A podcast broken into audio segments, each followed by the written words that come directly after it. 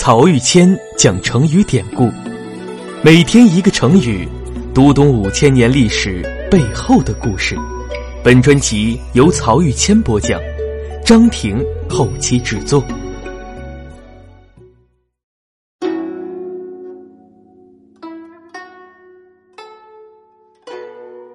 今天跟大家分享的成语是“孜孜不倦”。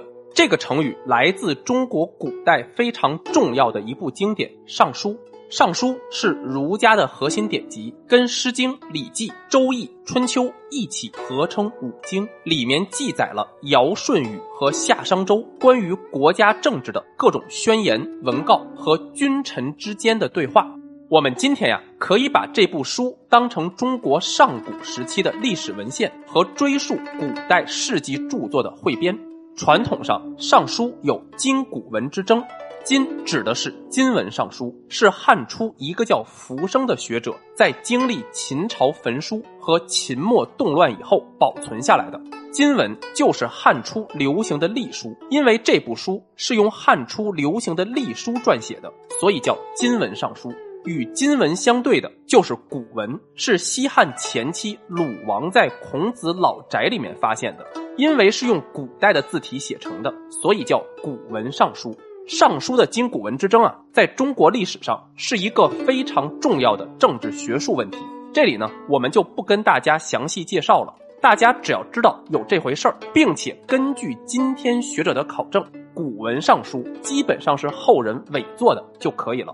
回到成语本身，“孜孜不倦”这个成语讲的是我们非常熟悉的一个历史人物大禹。在中国的传说时代，大禹是一个关键人物，不单因为他有着凿山治水的丰功伟业，更因为他是武帝时代向夏商周王权时代转变的关键人物。从他开始，公天下的禅让制转变成了家天下的继承制。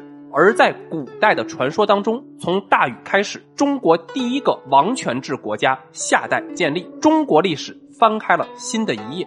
大禹本身也是一个非常了不起的人物，和女娲补天一样，大禹治水也是中国先民不畏艰难、与天奋斗，并且取得胜利的光辉典范。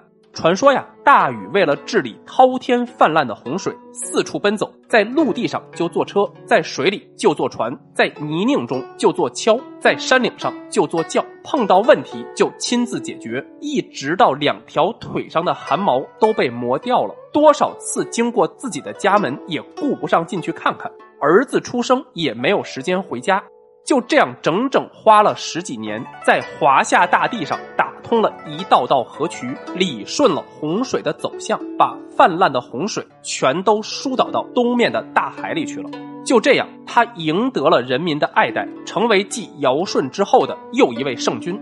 中国古代的诗文里也有很多描写大禹治水的诗句，比如李白就写过“大禹李百川，儿啼不亏家”。而我觉得呀，大禹治水的故事对我们还有一个启发，就是遇到问题不单要埋头苦干，还要重视实地调研。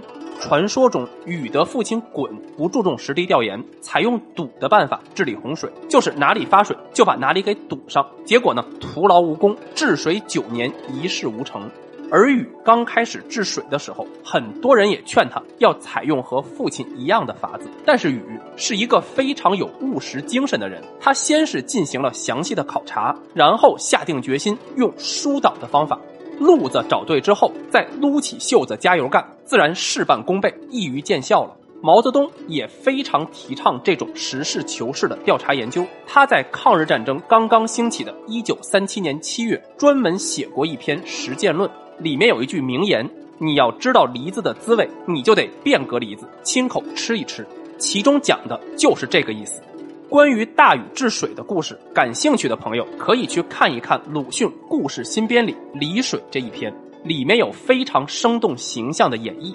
而“孜孜不倦”这个成语，则来自于《尚书·艺记》这一篇中大禹和舜帝两个人的对话。说是大禹完成了治水的大业以后，回到京城。有一次，舜帝要大家对政治事务发表意见，大禹就说：“我没有什么好的见解，我只是每天孜孜不倦的工作，思考怎么才能把治水的工作给搞好。”舜帝听了就说：“你说的真是太好了。”然后告诉管理司法的高尧，要让大家都以大禹为模范，而后世就用“孜孜不倦”这个成语来表示勤奋不息的工作。